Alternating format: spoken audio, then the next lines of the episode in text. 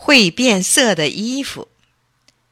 小华的爸爸是个动物学家，他把全部精力都花在研究动物上。一个星期天，爸爸带小华到深山里去观察野兽的生活。他们开着汽车来到山脚下，爸爸拿出两件衣服，两个人都蒙头穿上了。走了一会儿。他们猛地看见一头老虎窜出来，把小华吓懵了。可是奇怪，老虎就像没看见他们似的走了过去。小华问爸爸：“老虎怎么不吃我们？”爸爸指指身上穿的衣服。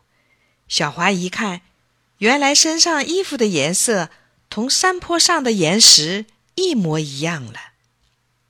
他们翻过山坡，来到草丛里。衣服一下子变成野草一个颜色了。走不多远，只见一只大狗熊闪动着绿眼睛，慢慢的走过来。小华吓得紧紧的抓住爸爸。爸爸轻声说：“别怕，狗熊看不见我们。”狗熊朝他们望了一下，转身向别处去了。小华跟着爸爸一路走过去，他们穿的衣服的颜色也随着周围的色彩变化着。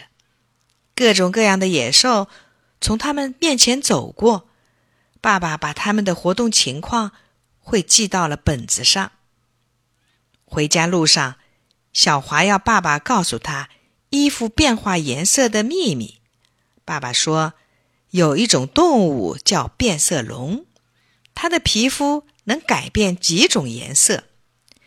把变色龙身上的变色细胞取下来培养，长出许多许多的新细胞，然后制成了变色涂料，涂上它就能变成多种色彩，适应各种颜色的环境。坦克、大炮还可以用它来保护，敌人就侦察不到了。边防哨兵的衣服涂上它，敌人也就不容易发现了。小朋友，你也许会问：这会变颜色的衣服在哪儿有啊？告诉你吧，现在还没有呢。